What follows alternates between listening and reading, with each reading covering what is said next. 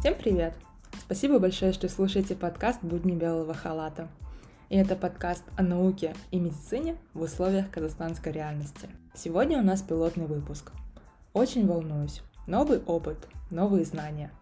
Пользуясь случаем, скажу спасибо Марине Шариповой и ее курсу по подкастам, который я прошла. Если вам интересно данное направление, то рекомендую пройти ее курс, узнать все лайфхаки, все правила подкастинга, что такое подкаст и как это работает. А также я поздравляю всех медицинских работников с профессиональным праздником. Спасибо большое за ваш труд. Ну а гостем, согласившимся на участие в данном эпизоде, стал Руслан Алексеев. Руслан – врач-хирург, а также студент Назарбаев университета, который ведет свой блог в Телеграме Exploring Healthcare. В описании к данному эпизоду я обязательно оставлю ссылку на его канал, где вы можете найти много интересного на тему общественного здравоохранения. Сегодня с Русланом мы поговорим о таком модном, но в то же время неоднозначном термине «доказательная медицина». Что это такое и каковы ее принципы? Существует ли она у нас на официальном уровне? Мифы доказательной медицины. Все это мы попытаемся осветить в данном эпизоде. Приятного прослушивания!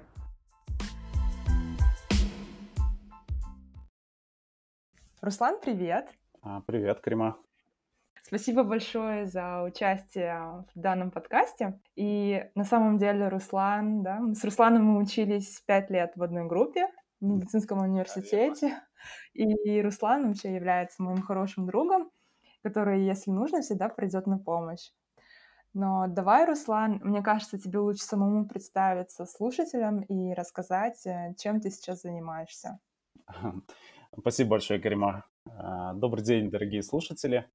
А, меня зовут Руслан Алексеев. И да, действительно, мы с Каримой пять лет учились вместе в одной группе.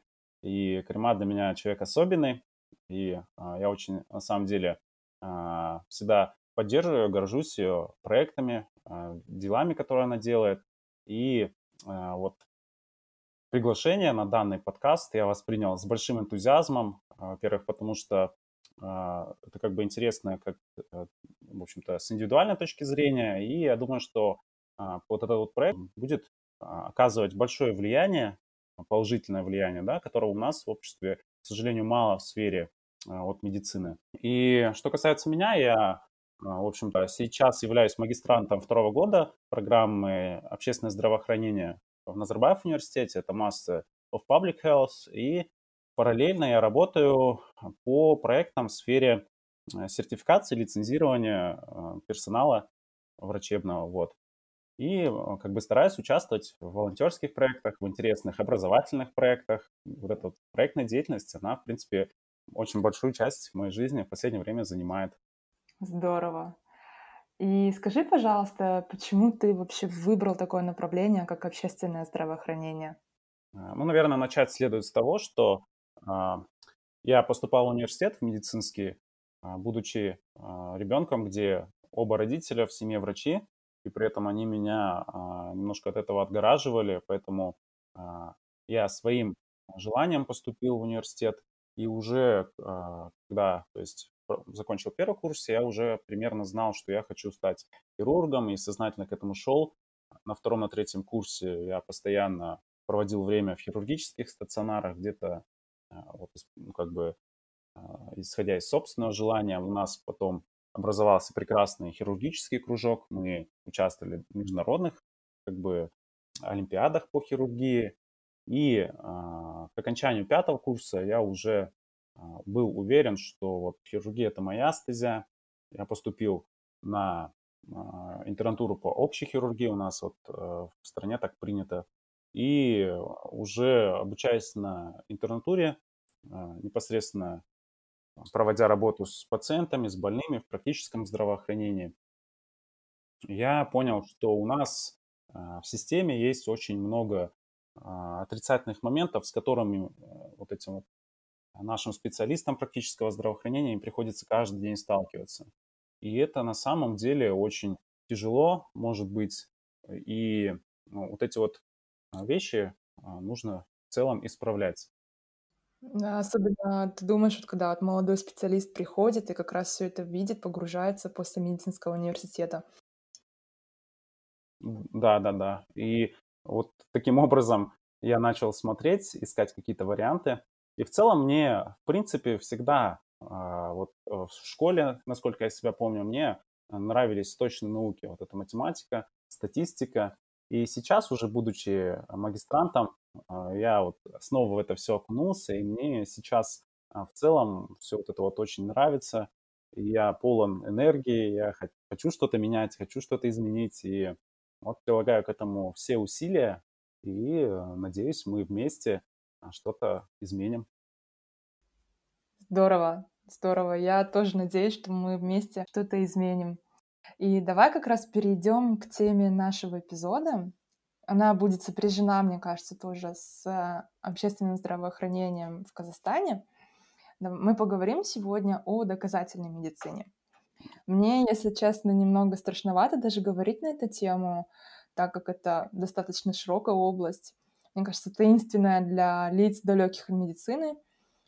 И тем более я не практикующий врач, но все равно, если смотреть социальные сети, то почти у каждого врача, ведущего свой блог, а, в шапке профиля можно увидеть только принципы доказательной медицины, да, или доказательный кардиолог, иммунолог, пульмонолог, не знаю, что, да, все, да, все профессии. Но в то же время мне кажется, что людям нужно определенно знать хотя бы немножко о данной тематике. Давай проясним вообще, что это такое и что это за термин. А, да, вот, э, к сожалению, а, зачастую у нас такое бывает, что человек, он а, заявляет, да, что он действует по принципам доказательной медицины, что он там, в общем-то, опирается на законы, да, доказательности, что все, что он говорит, это он черпает из достоверных источников, но, к сожалению, то есть если глубоко вдаваться, да, в его профиль или в его посты, или, может быть, э, смотреть, как люди работают, да, с практической точки зрения, зачастую бывает, что человеку на самом деле, а, может быть, у него не хватает знаний в этой области, действительно, ему стоит, а, может быть, уделить внимание обучению, или, может быть, он манипулирует сознательно, да, вот этими знаниями и а, каким-то образом свои какие-то личные интересы пытается через это пронести. И э, сам основной принцип да, доказательной медицины это то, что э, все, что происходит да, вот в медицине, мы применяем термин относительно медицины, оно должно быть основано на какой-то определенной доказательной базе. И вот эта доказательная база, она сама имеет системный характер, систематизацию, иерархическую систему. И каждый специалист, кто имеет как бы такую вот прерогативу назначать лечение, назначать лекарственные средства, он с основными принципами доказательной медицины должен быть знаком. Доказательная медицина, а, ну, если говорить простым языком, это такая а, как бы система, которая а, находит, как бы она уже исторически сложилась, да, вот есть э, прекрасная книга по доказательной медицине. Я даже знаю, что это за книга. Да, что это за книга. Вообще вот это все исторически, мы к этому процессу подошли исторически. То, что мы воспринимаем вот э, процесс, а, процессы, происходящие в медицине, мы стараемся подвести их к какой-то определенной доказательной базе, потому что э, таких вот экспертных мнений, э, таких вот индивидуальных каких-то мнений, их великое множество. И основываться в какой-то научной сфере на одни лишь экспертные мнения, это в целом да, нецелесообразно. И история нас э, к этому подвела сама. И поэтому а, вот, вот эта вот доказательная база, она а, должна строиться, вот принципы доказательной медицины, они должны строиться именно на системности знаний. Вот, а вот эти вот знания, они объединяют а, множество, да, ну, если так вот как-то можно выразиться, то есть сам, вот, допустим, метаанализ или рандомизированные клинические исследования, которые в пирамиде доказательности находятся да, на более высоком уровне, чем экспертное мнение, то есть на гораздо более высоком уровне, они, э, если так смотреться, они, вот эти вот экспертные мнения, как бы по принципу как раз-таки пирамиды, объединяют, в конце концов, какую-то завершенную, да, вот а, форму, то есть которая имеет свои статистические параметры. И вот эти вот самые статистические параметры, они нам позволяют делать определенный вывод о том, действительно ли лечение эффективно, действительно ли данный препарат эффективен. А, и эти знания как бы а, каждому специалисту нужно уметь интерпретировать и правильно применять. Да, и если что, книга, которую имел в виду Руслан, это книга Петра Талантова «Доказательная медицина 005». Интересная очень книга, мне кажется, для каждого, что для медика, что не для медика, можно прочитать. Там все, начиная от истории медицины до наших сегодняшних день, дней, до биг фармы, до того, как устроен, устроена система здравоохранения наших дней. Да, очень интересная книга. Ну, зачастую научные исследования, они объединяют да, нас такое, в единую такую вот, а, может быть, это географически или политически значимую структуру, это постсоветские страны. А, то есть и в постсоветских странах зачастую проблемы, а, вот э, если брать область здравоохранения, у них, э, в принципе, смежные. И вот наши проблемы зачастую, они перекликаются с проблемами, там, происходящими в Российской Федерации, там, может быть, в других странах постсоветского пространства.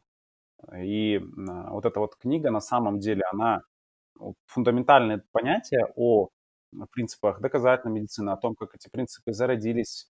Мне нравится, что она начинает, да, вот с исторического момента. И очень интересно почитать, каким образом это все закладывалось и к чему мы в конце концов пришли и что мы сейчас имеем. Что мы, в принципе, можем дать э, действительно пациенту. И как бы как свой э, опыт, как свои знания пополнять, чтобы а вот именно пациенту было а, от этого, ну, то есть э, он получал от этого, да, определенный профит в виде улучшения здоровья, а, вот, и чтобы это все именно базировалось на каких-то знаниях. Точнее, это даже не знания, да, это подтвержденные статистические данные. Да, подтвержденные статистические данные со всего мира, которые, которые изучались на протяжении вообще нескольких лет, даже нескольких десятков лет. Да, зачастую проведение клинических исследований, а, оно занимает десятки лет, и а, этот процесс очень сложный, и ввиду того, что имеются, как бы, во-первых, это, да, экономически очень затратно, а во-вторых, это требует большого количества специальных знаний, человеческих ресурсов, и зачастую этот процесс действительно очень сложный. И э, те знания, которые вот, может быть, выражены, могут быть выражены, да, в одной статье или в одном метаанализе, они на самом деле объединяют тот фундаментальный труд, который длился на протяжении многих лет и, возможно, даже десятилетий. И а, вот как раз-таки, опять же, в этой книге а, находит отражение, да, а, принципы вот медицины он берет с античных времен, как это раньше было, как люди задумывались о том, что они делают. И постепенно они пришли к тому, что именно эксперимент, да, именно проведение эксперимента, оно позволяет, а, ну, там вот есть такой, такие интересные примеры, вот, а, как бы всегда были такие люди, на самом деле, которые занимались неким шарлатанством, да, вот в сфере медицины. То есть они применяли какие-то, а, возможно, да, магические там или символические методы лечения, то есть они вну, внушали, может быть, каким-то образом человеку, что он действительно там от этого лечится, какие-то электромагнитные волны. Вот, и там вот эти вот примеры, они достаточно хорошо описываются и каким образом люди, людям, то есть в это верили, да, тысячи людей, там сотни тысяч людей верили в данные способы лечения. Ну и на самом деле и в наше время есть такие люди, которые а, верят там, в принципе, такого рода в символизм, там, может быть, или еще какие-то вещи. И каким образом люди а, постепенно начали проводить эксперименты, чтобы а, вот эти вот недействительные, неэффективные методы лечения или методы воздействия да, на человека, их ограничить, ну, то есть э, провести эксперимент, чтобы доказать, что вот этот метод лечения, он на самом деле неэффективен. А, и сейчас э, действительно, что мы делаем? Мы э, методы лечения, а, там фармакологические препараты, мы постоянно тестируем, чтобы эффективность клинически была доказана. Это все очень сложно, и это все очень интересно. И это все будет интересно не только сотруднику, который работает в фармакологической сфере или в сфере научной. Это все будет интересно людям, которые непосредственно сами а, работают в практическом здравоохранении. Мне кажется, это, эта книга будет очень полезна. Мы сделали ей рекламу, может, небольшую рекламу, но на самом деле сначала я, я вообще не знала, кто такой Петр Талантов, но когда я посмотрела обложку, так почитала, а, написано Петр Талантов, врач и маркетолог. Меня это немного смутило. Да-да-да, Меня, если честно, это немного смутило сначала. Потом, когда я начала смотреть отзывы, э, наткнулась на сам блог Петра Талантова в "Инстаграме". Мне очень понравилось. У него, по-моему, там департамент собственный по фальсификациям данных в научной в научном сообществе в Российской академии наук. Очень интересная книга. Я ее приобрел тоже здесь, в Казахстане, на флипе, и вот она передо мной лежит на столе. Я ее периодически открываю, читаю, потому что, ну, действительно интересно. И действительно, я всем рекомендую ее посмотреть, почитать. Помнишь, у нас, когда э, доказательная медицина, она была всего на третьем курсе медицинского, да, бакалавриата? Да-да-да. У нас вот доказательная медицина, она как раз-таки шла там какой-то, а, ну, вроде бы семестр, но она шла, ну, если так вот как-то можно выразиться, не было систематизации вот этой, которая нужна для доказательной медицины. У нас занятия проходили, и мы приходили на занятия, и мы не знали, зачем нам нужны эти знания, как мы будем их применять. А, может быть, в какой-то степени а, преподавание было не очень интересным, да, и нам не могли донести, вот зачем вот эти вот нам цифры нужны, зачем нужны нам вот эти вот принципы, там, различного рода пирамиды, эти все систем, системные знания и вот эти вот все слова, зачем они нам нужны. А на самом деле это все было очень прогрессивно, да, вот мы опирались на иностранные источники, когда это изучали. И на самом деле это можно было так упаковать, чтобы студенту это было интересно, и чтобы он на третьем курсе, на четвертом курсе там смог понять, зачем ему это нужно. Можно было бы, конечно, это сделать, но почему-то у нас там такого не было. И к осознанию доказательной медицины я пришел совершенно самостоятельно. Я также думаю, и как и ты, да, Карима? Да, когда ты уже погрузился в клинические исследования, когда ты погрузился уже в саму как бы клиническую медицину или же в науку, то тогда да, доказательная медицина — это прям первый постулат, который нужно сейчас тебе изучать. И доказательная медицина, она зиждется на вот статистических данных, на каких-то вот, на проведении экспериментов различного рода, а, чтобы вот эти данные вот были систематизированы. И а, ну, это очень интересно, и это очень сложно. И ну, я думаю, это, стоит это погрузиться каждому из, из нас, кто работает в медицине. Да, и просто вот то, о чем говорит Руслан, это уровни подтверждающих данных. Вообще вся доказательная медицина, она может основываться на пирамиде, пирамиде доказательности. Если мы хотим вкратце сказать нашим слушателям, что такое доказательная медицина, то, возможно, нам просто можно сказать, что такое доказательная пирамида. Да, да, вот я как бы, может быть, в несколько пространной форме начинал про вот эту вот пирамиду. А, на самом деле, да, вот если все представлять, все, что происходит вот э, в экспериментальной сфере, представлять в виде пирамиды, то как раз-таки экспертные да, мнения и вот э, мнения индивидуальных, э, индивидуальные мнения, мнения отдельных людей, они будут как бы иметь наиболее низкий уровень доказательности. Почему? Потому что человек, он может, да, у него вот этот вот то, что опыт он получает или э, знания, которые он имеет, они могут быть, э, ну, то есть не иметь какой-то достоверности, не нести никакой достоверной информации на самом деле. И затем, то есть мы постепенно перемещаясь по пирамиде доказательности наверх, мы проходим да, через различные виды, э, так сказать, экспериментов. Далее идут исследования типа э, описания случаев, потом идут э, исследования типа случай-контроль. Затем мы постепенно переходим э, к различного вида когортным исследованиям. То есть если их вдаваться в эти подробности, то будет очень э, много. Но исследования типа когорт, когортных исследований, они постепенно перетекают в рандомизированные исследования. И затем вот эти рандомизированные исследования, они оканчиваются, да, вишенкой на торте, это проведение мета-анализов. И тем самым мы вот эту вот доказательную пирамиду мы а, вот закрываем. И у нас вот эти вот самые, а, может быть, вот есть такая проблема, да, что люди без медицинского образования или люди с медицинским образованием, они какое-то собственное мнение через развитую систему а, социальных сетей, они навязывают людям. Но на самом деле люди, которые читают их, а, они не понимают, что вот, вот это вот индивидуальное мнение, оно на самом деле находится в, а, как бы даже если человек какие-то данные, он не может подтвердить вот с позиции доказательной медицины, они никакой не несут достоверности. То есть или человек, он может говорить все, что ему будет угодно, и люди, в зависимости от его аудитории, да, там, может быть, это могут быть тысячи людей, которые получают недостоверную информацию. И на самом деле это очень а, мне кажется, это очень серьезно. И именно в нашей стране это так вот находит такое отрицательное применение, лично на мой взгляд. Да, и авторитет у нас основывается на чем в постсоветских странах? На возрасте, на опыте а, в клинической работе. Да, конечно, это очень важно, это уваж... да, уважаемо, но все равно доказательная медицина, именно комментарии, экспертные мнения, они находятся на самом низшем, низшей ступени уровня доказательности. Да, и может быть эта проблема на самом деле имеет какую-то вот подоплеку в том, что у нас в стране вот эти самые когортные исследования, рандомизированные исследования, они проводятся, может быть, какими-то иностранными компаниями, но а, зачастую, да, людям, люди, которые работают вот именно в практической сфере, они а, научную деятельность ведут мало.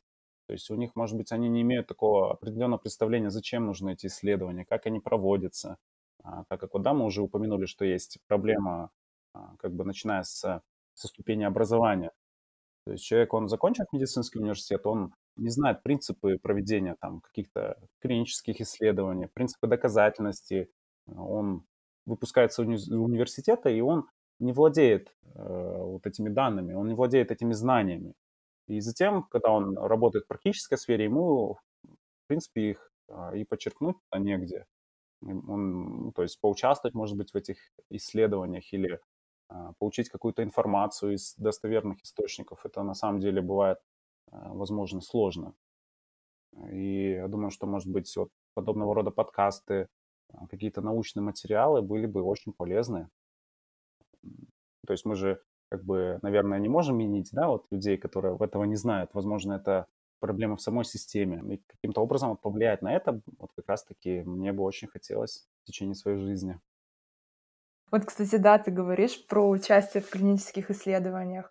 Я вот когда здесь на мастере училась, я проходила постоянно на первом этаже мимо всех объявлений там по различным курсам, по спорту и так далее и тому подобное. Всегда был стенд с клиническими испытаниями. То есть приглашали всех желающих э, принять участие в том или ином клиническом испытании. Вот это вот, кстати, я для себя так это открыла тоже.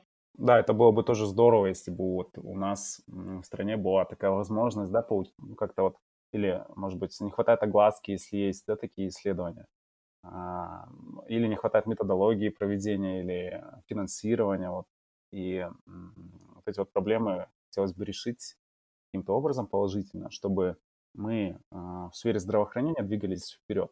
И это на самом деле, по моему мнению, основная проблема, что нет а, опять же, упомяну это слово, нет э, систематизации, то есть процесса. Мы как-то все стараемся что-то сделать, вот э, люди, допустим, кто-то прогрессивный, да, он старается что-то сделать, но нет вот такого вот объединяющего фактора а, и, или какой-то вот э, такой вот большой базы объединяющей. И я думаю, что со временем, конечно, удастся все изменить и повернуть на правильный путь. И вот Поэтому да, перед тем, как идти к доктору и говорить, что вот я в интернете читал такие-то симптомы, или такой-то, такой-то препарат мне помогает, или моя соседка посоветовала мне его выпить и так далее и тому подобное. Мне кажется, вот именно что Руслан и говорит, так не нужно делать. Потому что есть доказательная медицина, в которой есть свои стандарты, в которой есть свои принципы, и они основаны на исследованиях. То есть есть базы, есть протокола, где врачи и ученые постоянно стараются читать э, новую информацию и доносить ее до, до пациентов, там, до своих коллег.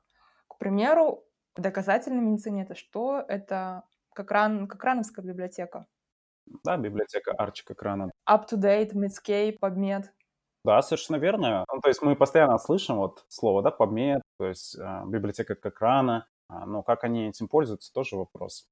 Э, как этим пользуются блогеры, которые вот это все рекламируют и которые а, утверждают, что их блог или их а, мнение, оно основано на принципах доказательности, каким образом они пользуются вот этими самыми доказательными базами. Потому что, а, вот, может быть, они не учитывают да, уровни доказательности. Ну, ну, то есть самое, да, вот, как бы, самое, как бы выразиться, наверное, самое первое, что ты делаешь, когда ты ищешь какую-то статью или какое-то исследование, ты смотришь, каким образом это исследование проводилось. А, какой тип исследования, сколько он включал людей, а, какие статистические параметры, то есть получились, да, на выходе.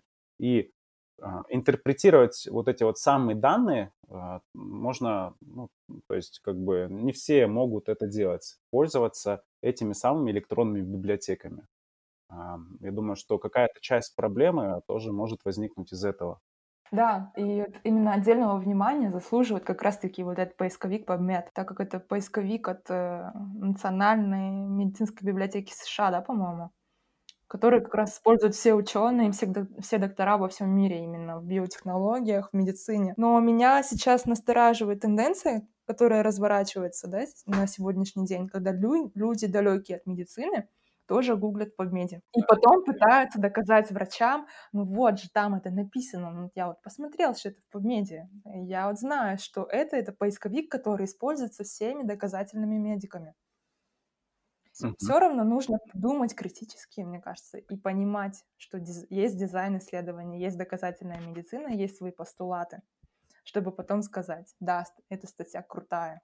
Угу. Поэтому так тоже делать не нужно. Да, я вот а, поэтому вот а, говорю, что каждый пациент это в принципе, ну, то есть это какая-то индивидуальная да, совокупность. Это даже а, болезни, они в принципе могут протекать там в достаточно индивидуальном порядке. Там поражение атеросклеротического характера сосудов сердца может быть однососудистым, да, может быть и там трехсосудистым, да. Ну, в общем, вот эти вот индивидуальные принципы нужно учитывать а, врачу, да, вот для этого и нужен специалист здравоохранения, для этого и нужен врач, чтобы человек, а, пациент к нему пришел, и врач, а, вот, учитывая все индивидуальные, да, там, лабораторные показатели, его данные, вот, может быть, какие-то дополнительные, он это все синтезирует и сопоставляет со своим опытом. Опыт, который базируется на принципах доказательности, да, заведомо, например. И он это все вместе синтезирует и делает правильное, достоверное, то есть основанное на достоверных фактах, решение по лечению данного пациента. А пациент, он зачастую он мыслит однобоко. Он произвел поиск какой-то определенной статьи, и, возможно, он, в принципе, не учитывал ни параметры самой статьи, ни какие-то дополнительные свои там, лабораторные показатели или дополнительные данные свои.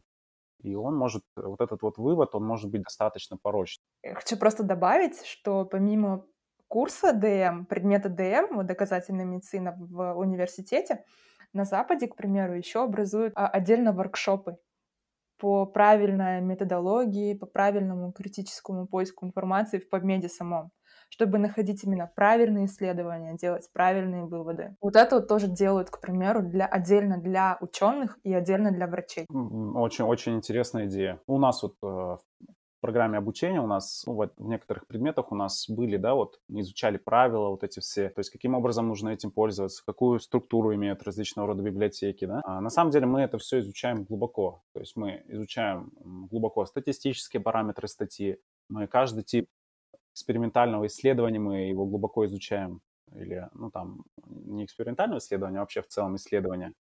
А, и мы, то есть мы можем, да, вот как бы, потому что мы специалисты, которые работаем именно вот в этой среде, в научной. А вот, допустим, врач, а, у него, может быть, ему и не нужно настолько глубоко в это углубляться. Но ему, на самом деле, да, необходимо научиться пользоваться этой библиотекой. И вот а, эти воркшопы — это интересная идея. Я просто помню, что мы на третьем курсе, когда а, проходили доказательную медицину, у нас в конце были какие-то такие практические уроки, где мы сами что-то искали, да, сами искали в подмеде. Да, были такие. Сами, да, сами критически пытались что-то понять, именно какой дизайн исследований несет та или иная статья. Но на этом, по-моему, было все. И сейчас, мне кажется, лучше всего как раз-таки медицинским университетам обновить свою программу и включить курс доказательной медицины не обязательно на семестр, но для интернов, к примеру, для резидентов вот это было бы очень интересно. Если бы клиники тоже сами пытались внедрить какие-то воркшопы или какие-то э, конференции по доказательной медицине, тоже было бы очень классно. Клиники, научные исследовательские центры, они зачастую проводят э, семинары, э, приглашают специалистов в сфере доказательной медицины. Они у себя это проводят, и в научно-исследовательских центрах зачастую работают достаточно осведомленные профессионалы, которые имеют опыт а, клинического и научного характера за границей, за рубежом. А, и в научно-исследовательских институтах, в принципе, ситуация, у них, может быть, и нет таких проблем, которые существуют именно в системе первичной медико-санитарной помощи, именно а, куда люди обращаются в первую очередь. Это врач, да, который принимает их в поликлинике, например, который выносит решение по поводу ежедневного приема каких-то препаратов. Мне кажется, вот именно а, основной вот прикладным, а, ну, то есть основной целью данных, то есть, может быть, изменения в сфере здравоохранения, изменения в сфере обучения должны быть специалисты первого порядка. Те, кто каждый день работает с пациентами, каждый день делают назначения, а, назначение не только препаратов, но еще и назначение, там, может быть, каких-то лабораторных исследований или дополнительных методов исследования, да, это тоже входит в понятие а, доказательной медицины. Ну, то есть мы же не назначаем не только препараты, но еще и назначаем исследования, которые зачастую могут быть дорогостоящими, но при этом ненужными. И а, есть такой вид а, расходов, да, out-of-pocket expenses, который пациент сам платит, и, или государство за него платит. В любом случае а, кто-то платит, и кто-то платит за исследования, которые в принципе, э, не, нужны для данного пациента. Такое тоже может быть. Ну, то есть это вот это к тому, что доказательная медицина, она охватывает не только а, назначение препаратов, не только лечение, но еще и диагностику, а еще и административные да, вещи. Если вы, к примеру, пациент или же родственник пациента, семья пациента, у многих мировых медассоциаций всегда есть вкладка пациенту, где все доходчиво написано. Минус, конечно, в том, что наша страна не имеет таких сайтов, но вы всегда можете почитать рекомендации, к примеру, Американской ассоциации кардиологов или Британской ассоциации а, онкологов. Угу.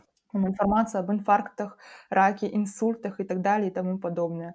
И мне кажется, уж лучше читать это, чем некоторые сообщения об исцеляющей методике меда или соды, которые каждый раз к нам приходят рассылками, пачками от кого-либо. Да, да. А, по мессенджерам.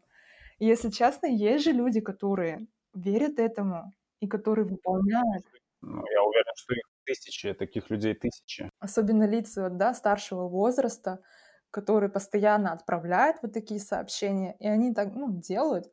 Я знаю такие примеры, где люди пьют соду, люди пьют соду, люди пьют а, мед с аспирином. И, да, и в нашем, да, вот, а, в наше время, в, при коронавирусном кризисе, они так и делают для того, чтобы не попасть в больницу. Но на самом деле, таким образом вы, вы наоборот попадете в больницу. Поэтому лучше, да, лучше читайте тогда ассоциации различные. А как тебе прием азитромицина при коронавирусной инфекции с профилактической точки зрения? Ой. Буквально вчера вот, э, э, ну, в общем-то, поступил звонок ну, мне, а, ну, не будем называть имена, и а, человек, ну, в принципе, далек от сферы медицины, и он мне задал вопрос, вот э, мне тут советуют пропить азитромицин, да, вот у нас на выходных усиливается локдаун, карантин, и нам, ну, то есть вот эти вот меры государство принимает, и на фоне этих мер я как бы хотел свой иммунитет усилить, и вот мне посоветовали попить э, азитромицин. И я, я просто от возмущения уже и забыл, что ему там посоветовали. Кстати, у Альбины, э, Альбина — это врач, врач-педиатр, инфекциолог. У нее тоже классный блог, я обязательно в описании скину ссылку на ее инстаграм. Она как раз-то и писала вчера про азитромицин. Да, я потом, когда вечером домой пришел, я тоже у нее увидел в инстаграме. Ну, я тоже являюсь ее подписчиком, и всем рекомендую людям кто работает в сфере практического здравоохранения, тоже э, на нее как бы подписаться, ознакомиться с ее блогом, потому что она очень интересно пишет, очень интересно пишет про вот доказательную медицину. Вот я у нее тоже увидел это, и я так понял, что, видимо, кто-то а, сознательно или несознательно делает а, вот эту вот рассылку порочащей информации, которая может быть привести к нехорошим последствиям, потому что к этому человеку, кроме азитромицина, посоветовали еще с профилактической точки, с профилактической целью пить э, парацетамол. И, ну, я не знаю, как на это реагировать. И человек, который посоветовал ему это, у него есть медицинское образование. Вот что меня настораживает. Это да, это тоже определенная проблема, пробелы пробелы в образовании, пробелы в системе. Самое интересное, что это был протокол именно в, амбула- в амбулаторных условиях.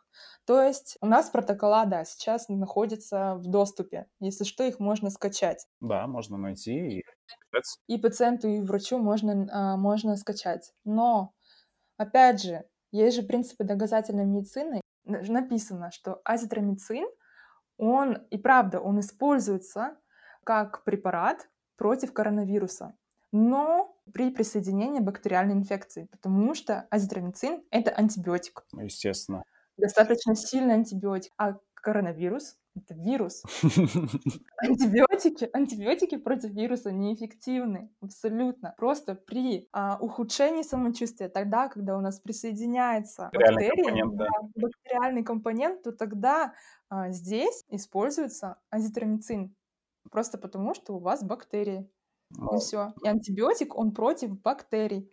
А если вы будете принимать просто так профилактически, то наоборот это будет во вред вам, потому что есть такое понятие, как антибиотикорезистентность. И у, нас нет тоже никаких абсолютно баз по введению антибиотикорезистентности, как, каковы у нас штаммы антибиотикорезистентности у казахстанцев.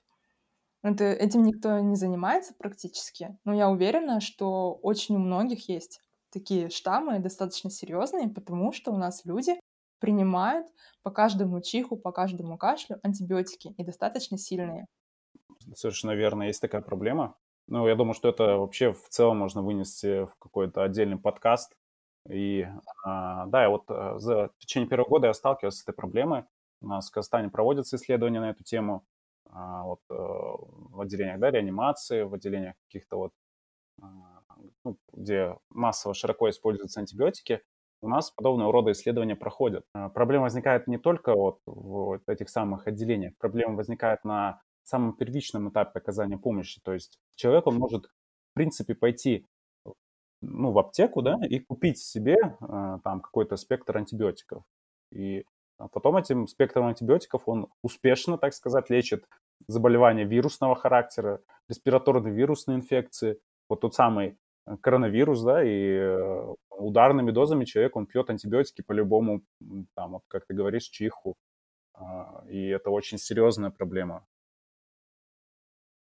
Если пьют, то тогда пьют как? Три дня попил и перестал, потому что улучшение, наступило улучшение. А на самом деле так делать нельзя, нужно хотя бы пропить тогда, если уже начал, но доканчивай курс в течение 10-14 дней, потому что это связано с циклом бактерий. Ну, это прекрасно для патогенных для патогенной флоры это просто прекрасно. И я думаю, что люди, которые так делают, они очень а, как бы медвежью услугу оказывают, во-первых, другим людям, но и очень хорошо делают для тех бактерий, которые, или, ну, в общем-то, которые они изначально хотели вывести. То есть человек, он пропил три дня антибиотики, ему стало лучше, он их бросил, а, но бактерии, они-то, у них происходят, да, внутренние вот, а, циклы, как ты говоришь, и они нарабатывают антибиотикорезистентность. Да, необходимо проводить эти исследования у нас в стране, а, то есть более массово, и пока эта проблема, она не переросла в что-то более глубокое. Ну, это, мне кажется, тема определенного эпизода да, для подкаста, мне кажется. Антибиотикорезистентность да. в Казахстане. Друзья, поделюсь с вами секретом. На самом деле, мой первый гость, с кем мы записали эпизод, была врач-педиатр Альбина Йост. К сожалению, из-за качества звука нам пришлось отказаться от выпуска, но с ней мы затронули ту же самую проблему. Здесь я оставлю кусочек нашего разговора. Заранее извиняюсь за звук, но Альбина поделилась своим мнением, как практикующий врач-инфекционист, и каково положение доказательной медицины в нашей стране. Ну а с Альбиной мы обязательно перезапишем наш выпуск. Вообще сейчас меня этот термин раздражает немножко, потому что все стали резко доказательными, и а, это, это не соответствует иногда действительности. Например, мне многие мои подписчики спрашивают, почему ты не это напишешь в шапке что-то доказательное, у тебя будет больше тогда подписчиков. Но даже по этим кишечным инфекциям я говорю о том, что я не назначаю, наоборот, а, недоказательные препараты, э, сорбенты и пробиотики. Поэтому я не могу себя там считать доказательным врачом, или я не могу знать все, весь, все исследования, которые есть в меди или в программах библиотеке, чтобы точно сделать пользу выбора в, ну, в определенных случаях, в определенных, при определенных заболеваниях, какое мне выбрать лекарство. Естественно, у нас есть протоколы, и там пишут уровень доказательности, но опять же кишечные инфекции показывают нам, что в протоколе есть препараты, которые вообще абсолютно неэффективны. В том же самом протоколе ОРВИ есть препараты интерферона. Конечно, они там не пишут торговые названия, но они пишут интерферон человеческий в каких-то там дозах э, ректально. И поэтому э, врачу тяжело ориентироваться, выбирать э, какие-то да. препараты, как ему лечить, либо по протоколу, либо по какому-то гайду, что он прочитал где-то. Поэтому здесь немножко сложности есть. Но а, за вот этой а, шапкой в профиле Инстаграма доказательный врач, доказательная медицина часто скрывают, скрывают вообще абсолютно некомпетентные люди, а, которые по факту говорят красиво, а когда дело доходит до конкретного пациента, там у них все совсем по-другому. Если возвращаться к проблемам доказательной медицины, то сейчас, мне кажется, это такое модное явление, и что под лозунгом доказательной медицины у нас продвигаются идеи, ну, не совсем ДМ. Хотя врач говорит, нет, у меня все нормально, я я как бы изучаю профиль всей доказательной медицины, но на самом деле это не так. И есть врачи, которые назначают гомеопатию, фуфломицины какие-то, просто потому что да. Есть такой термин. Да, слышал, но меня всегда это очень забавляет. Ну, просто потому что пациенты диктуют сами свои правила. Пациенты привыкли, что обязательно нужно что-то пропить, попить, прокапать. Угрожают жалобами, угрожают какими-то другими вещами, начинают снимать на камеру. А, и таких же инцидентов, таких роликов очень много, и они постоянно появляются в новостной ленте что как бы нас наводит да, на мысль, что действительно есть такая проблема. Поэтому как раз-таки, мне кажется, доказательная медицина, она важна и для пациентов, и для врачей. Я вот ездил в Америку, и я очень большое внимание обратил на качество их социальной рекламы. То есть у них реклама, вакцинация, потом, может быть, э, какие-то более социальные вопросы, или, наоборот, более медицинские, допустим, да, медике, там, страховка, какие-то социально значимые заболевания. У них баннеры, а, различные там другие виды подачи информации, устная информация, она у них везде. И человек, он, находясь в метро или выходя на улицу, он постоянно видит эти баннеры, и э, они его как бы, может быть, бессознательно могут наталкивать правильные какие-то вещи. И у нас, выходя на улицу, мы, к сожалению, или приходя даже да, в ту самую поликлинику, мы не видим очень хорошей рекламы, да, это, ну, это, в принципе, это же реклама, а, ну, если так, э, то есть, ну, это реклама не с целью что-то продать, или это реклама с целью донести до человека какие-то определенные знания. И э, я считаю, что а, вот эта вот проблема тоже у нас есть. Вообще наш подкаст, он э, очень большую тему затрагивает. И по каждой проблеме можно очень много говорить, и каждую проблему можно вынести в отдельный подкаст. Вот здесь что я хочу донести, что есть проблема, и которую можно решить с помощью вот э, как раз таких каких-то вот э, реклам, ну, при, правильной, правильной рекламы. То есть реклама, которая была бы основана на принципах доказательности. Ты же видел рекламу одного препарата, мне кажется, мы уже с тобой немного обсуждали, а, который очень назначается в амбулаторных условиях, в, в России особенно. Когда я, когда я потом гуглила данный препарат, я посмотрела, что он получил награду от Russian Pharma Awards 2018 как самый назначаемый препарат при, при профилактике и лечении ОРВИ и гриппа. Ужас. И еще он входит в протокол, представляешь, в Российской Федерации при лечении клещевого энцефалита. Ужас. Просто есть реклама в виде кавер-версии хита группа кино. Виктора Цоя. Да, я посмотрел эту рекламу. Когда твоя девушка больна. Там, где участвовало вообще очень много музыкантов, в том числе э, знаменитостей, сами участники группы кино. Они круто спели, вообще сыграли, но меня смущал вот этот логотип данного препарата прям в центре на экране. Прямая реклама. Он тоже, да, интересная проблема, тоже большая проблема. И тоже такая вещь, которая должна решаться с использованием принципов доказательной медицины. И когда я просто смотрела данный препарат тоже, это было написано индуктор интерферона. Индуктор интерферона, что это? Ну, я думаю, сейчас люди смогут найти ролик и найти препарат, но я думаю, что это неплохо, пусть посмотрят. Пусть посмотрят, и именно пример, вот если смотреть все принципы доказательной медицины, при ОРВИ, при гриппе, индукторы интерферона, я не знаю, что это такое, для чего они. Они, видимо, индуцируют интерферон какой-то. Но это абсолютно бесполезно. Индуктор. Интерферон сам по себе индуцируется. Ну, ну вот я к тому и говорю.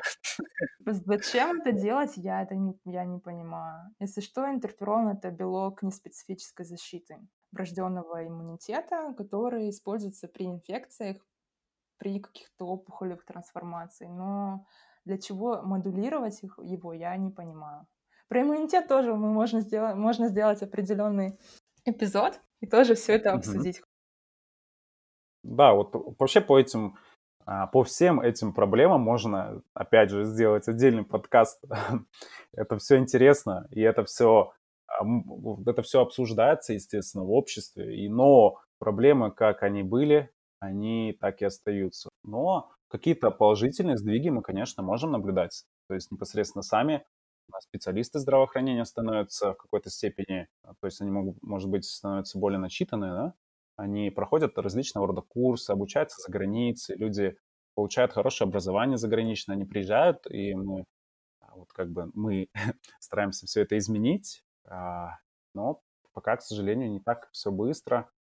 Но мы вот, я думаю, что мы двигаемся в правильном направлении, но все равно есть люди, которые а, мешают, которые вставляют палки в колеса. И эти люди, они имеют большое значение в социальных сетях, тоже не будем называть имен, но информацию, которую они пытаются донести, она совершенно не базируется ни на каких принципах доказательности. И это очень плохо, так как они охватывают очень большое количество населения, которое затем следует их советам, а, подвергается вот этому порочному мнению.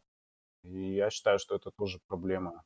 Согласна. И врачи тоже, да, стараются об этом говорить, но все равно в нашей системе сейчас все равно какое-то такое доверие, да, доверие к медицинским работникам, доверие к системе, доверие к врачам, оно упало. Это, во-первых.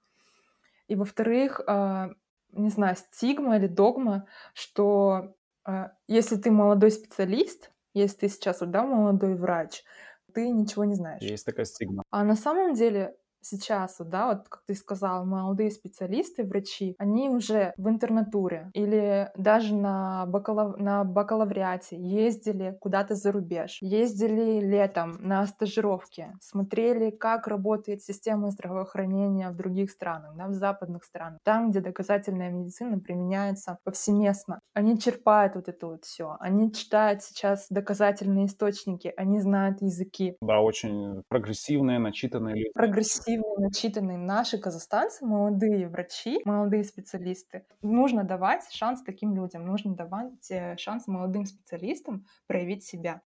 Да, совершенно верно. И что мы имеем? Наблюдается большой отток молодых вот таких вот грамотных специалистов.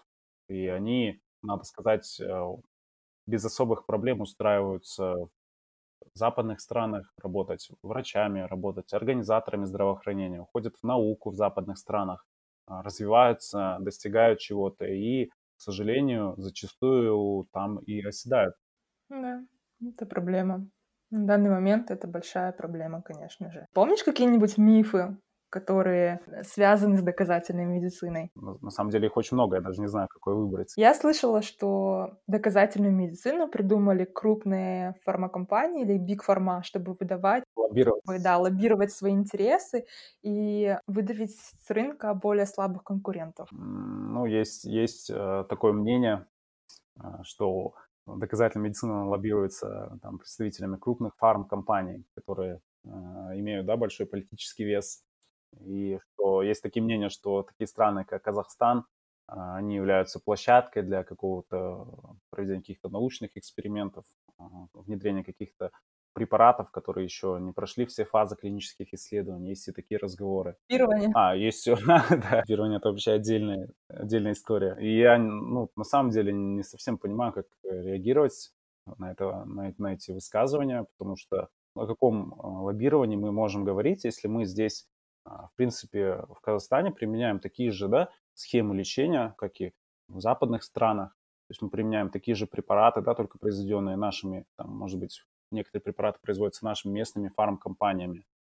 А, ну, то есть э, вот это вот лоббирование, вот эти вот разговоры лоббирования не совсем понимаю. Сами принципы доказательной медицины, они наоборот а, стремятся а, как бы максимально прозрачно на основе эксперимента доказать какую-то эффективность или отсутствие эффективности каких-то препаратов. И исторически э, многие фармкомпании, они испытывали из-за этого крупные потери, да, то есть э, и вот эти вот энтузиасты в сфере доказательной медицины, они а, ну, там или регулирующие органы в сфере здравоохранения, они путем экспериментальным, путем использования принципов доказательной медицины доказывали, что многие препараты, они а, являются там, токсичными. И я не знаю, с как, о каком лоббировании может идти речь. К примеру, Тамифлю, да, по-моему, был препарат, который отозвали э, в США я помню, в 2016 что ли, 2015 году, потому что доказали как раз-таки, что он не имеет никакой эффективности, а наоборот имеет э, токсичность. И таких примеров, кстати, много, и сейчас много, много препаратов отзывается в ФДА, потому что у нас есть доказательная медицина, и потому что а, путем экспериментальных исследований мы доказали, что есть такие препараты, которые принимаются повсеместно, даже в стационарах, но на самом деле они имеют какую-то кардиотоксичность или какую-то такую вот прям токсичность э, для организма, и поэтому все это отзывается. Да, да, есть такое. Вот а, ситуация с талидомидом, да? Это прям классический пример, да, по-моему? Да, это, то есть, когда препарат, он прошел уже третью фазу клинических испытаний, он уже, а, ну, то есть, э, внедрен, да, производства, люди применяют его, специалисты первичной помощи применяют его для, ну, то есть он применялся для беременных. Но затем, то есть уже, получается, это как бы сейчас структурируется в фазу 4 клинических исследований, то есть уже, а, когда он применялся, а, обнаружили побочные эффекты. То есть у матерей, которые во время беременности применяли талидомид, у них статистически значимо риск развития ну, врожденных а, аномалий развития у них был выше, чем, ну, которые не принимали талидомид. А, ну, вот это такой классический пример, а, когда препарат уже был внедрен, он уже продавался, но он имел такие достаточно серьезные побочные эффекты, которые потом выявлялись. И, ну, то есть вот и просто тоже хочется сказать, что сначала вот фармкомпании, они были резко против доказательной медицины. Ведь раньше могли выпустить препарат без исследований эффективности, без безопасности, но сейчас это невозможно.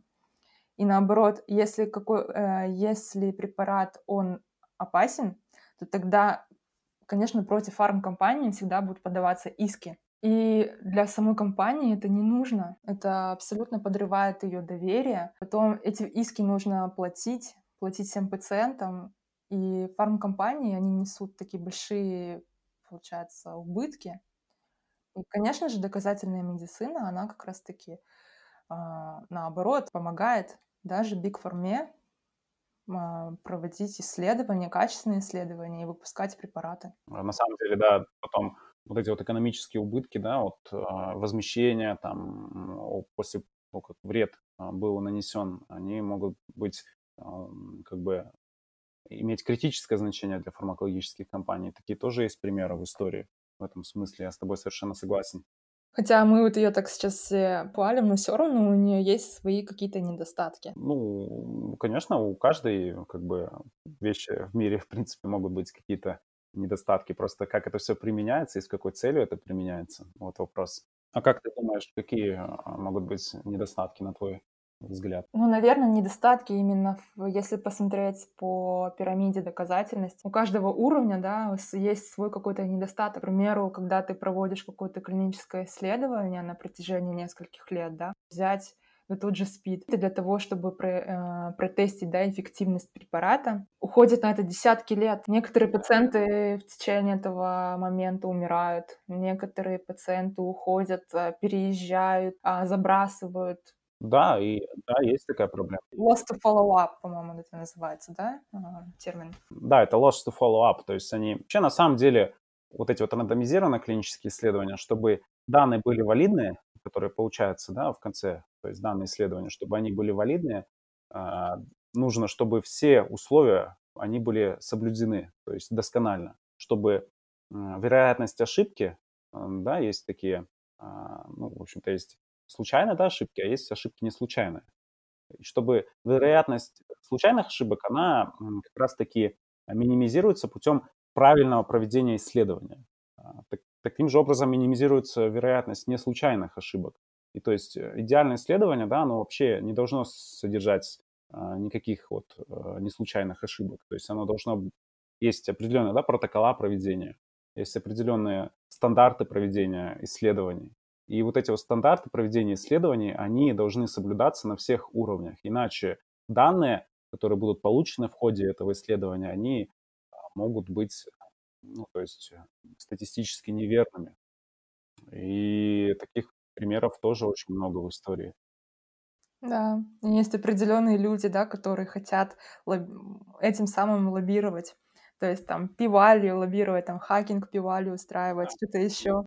Ну, здесь какой-то степени здесь возможен, да, вариант лоббирования. Но этот вопрос, конечно, остается открытым, но, на мой взгляд, не на мой взгляд, а вообще в целом, если брать принципы доказательной медицины и направление доказательной медицины, оно, наоборот, стремится ограничить пациента от вот этих вот вредоносных вещей, от вредоносных препаратов, от ненужного назначения диагностических мероприятий. И поэтому мы, как специалисты в сфере здравоохранения, мы э, берем за основу за основу того, что мы используем принципы доказательной медицины, именно вот эти вот вещи. То есть мы эти вещи берем за основу.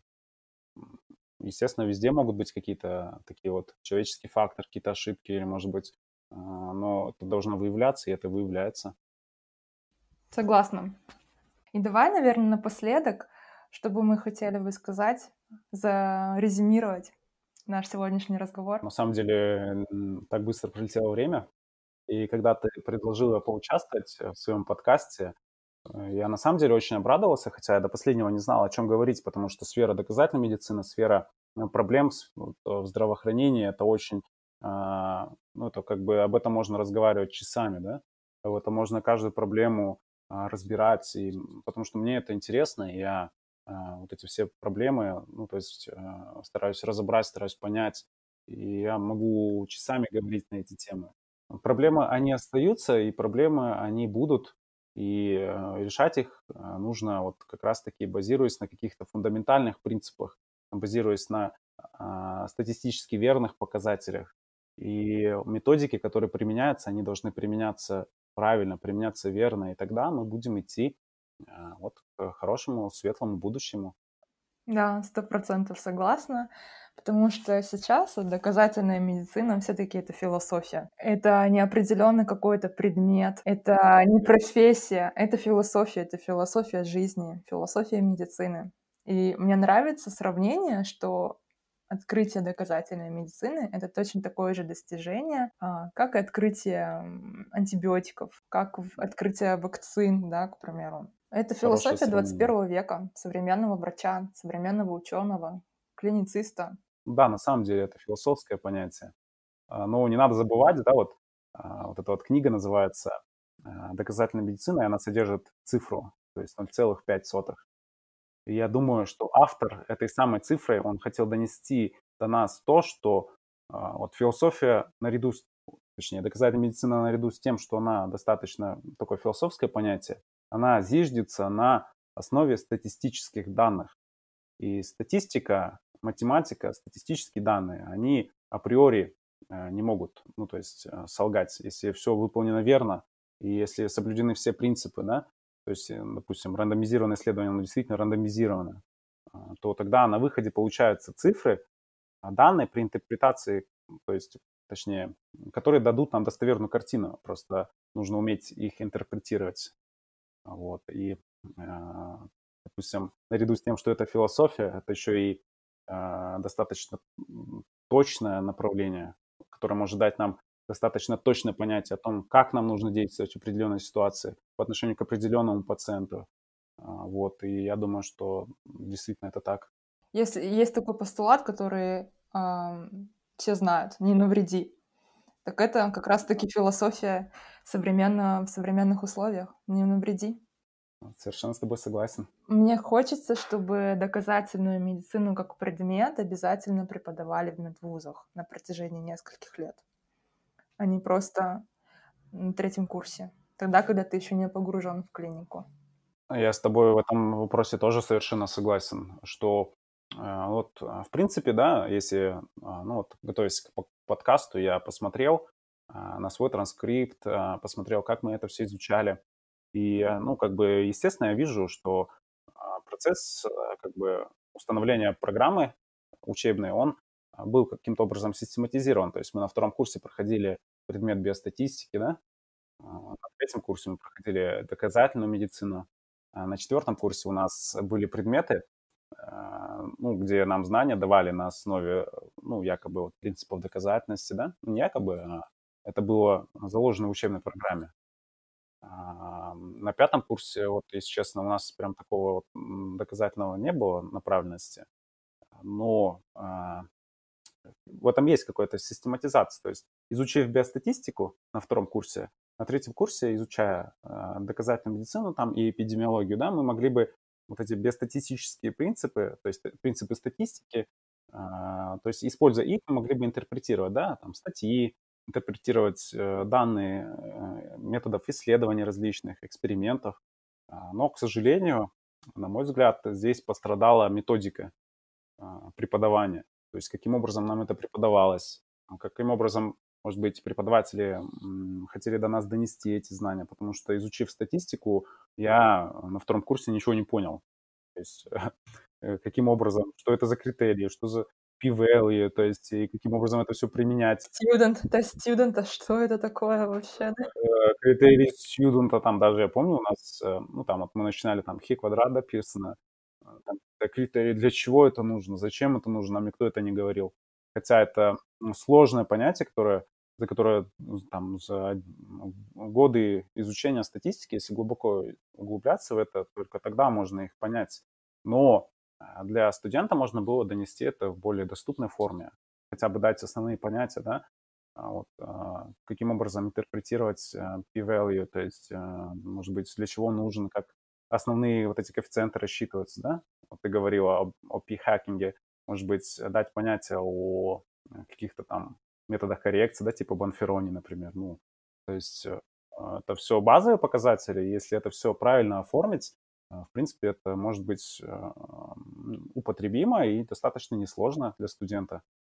И потом он, придя на, там, на третий курс, на четвертый, он уже сможет эти принципы использовать, а, он может находить статьи и интерпретировать их, интерпретировать их значения, там, p-value, да, или там, может быть, исследуя мета-анализ, он сможет а, сделать вывод. Forest plot, да, на основании forest plot, которые даются, вот это вот все. А люди у нас до сих пор тогда и не знают, что это такое. Да, у человека спроси, что такое forest plot, я не думаю, что он а, ну, скажет тебе, что это такое, они уже не говоря о том, каким образом интерпретировать, да, эти точечки, кругляшочки, ромбики. Odds ratio, там, шансы и различные вот эти вот все а, криптоинтервалы доверия, доверительные интервалы.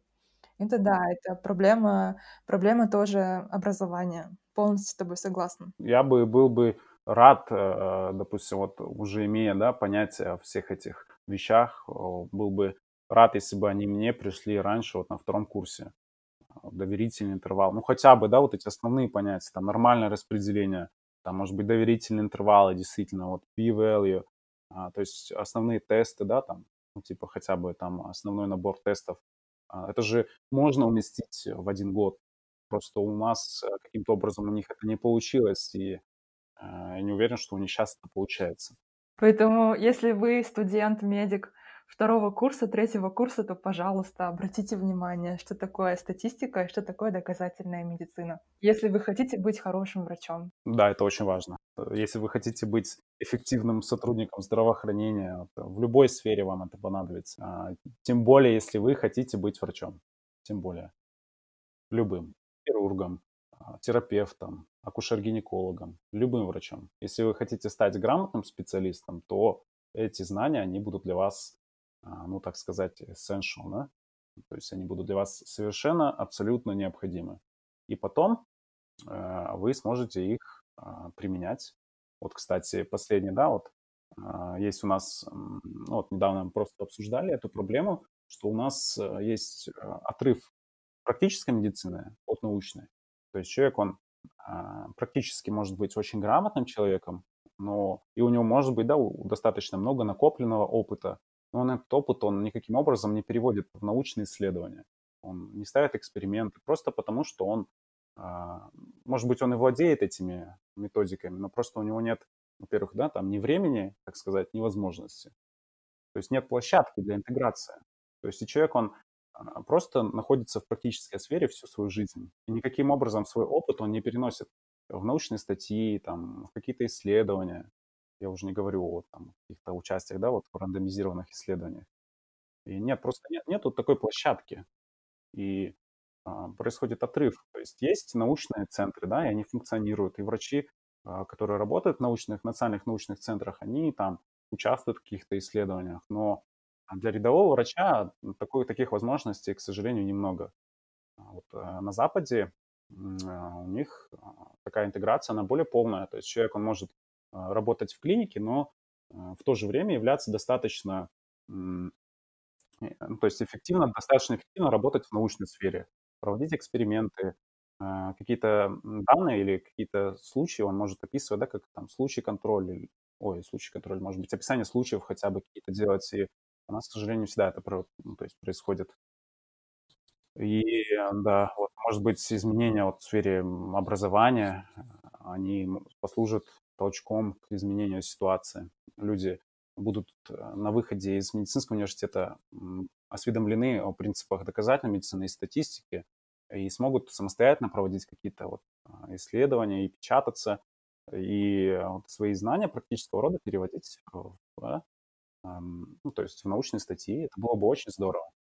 Руслан, спасибо большое за наш сегодняшний разговор. Просто хотелось бы поздравить медработников с профессиональным праздником. Давай их поздравим. У нас как раз-таки выйдет он в пределах. Э, я от всей души хотел бы поздравить э, медицинских работников, э, всех людей, которые работают в медицинской сфере, что они вот в условиях, в которых им приходится работать, зачастую они сами эти условия не выбирают, но они продолжают свою работу доблестно, сражаясь за жизни людей, а, добросовестно выполняет свою работу каждый день. И я хочу пожелать вам всем а, удачи в вашей профессиональной деятельности.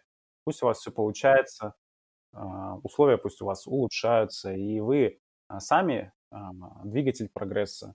И спасибо вам большое за вашу деятельность, и пусть у вас все будет хорошо.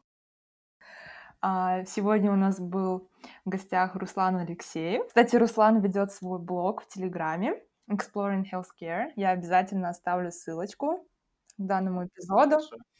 На его, и вы можете всегда найти много интересного на тему общественного здравоохранения, на тему доказательной медицины, как поступить на Назарбаев университет в его блоге. Я всегда открыт для людей, которые задают мне вопросы. А, может быть, э, где-то я, а, ну, я не могу быть, э, ну, утверждать, что мои знания да, там, во всех областях, они идеальны. Я очень люблю общаться с людьми, и многие люди очень интересные вещи рассказывают, и я всегда открыт к общению, поэтому если у вас есть какие-то вопросы, или вы хотели бы что-то обсудить, или, может быть, поучаствовать э, в каком-то там исследовании научном, это все вы можете в частном порядке, мы можем связываться, и я всегда открыт к такому рода как бы, направлениям. Спасибо большое вот Кариме, что она меня пригласила. На самом деле очень классно, очень здорово.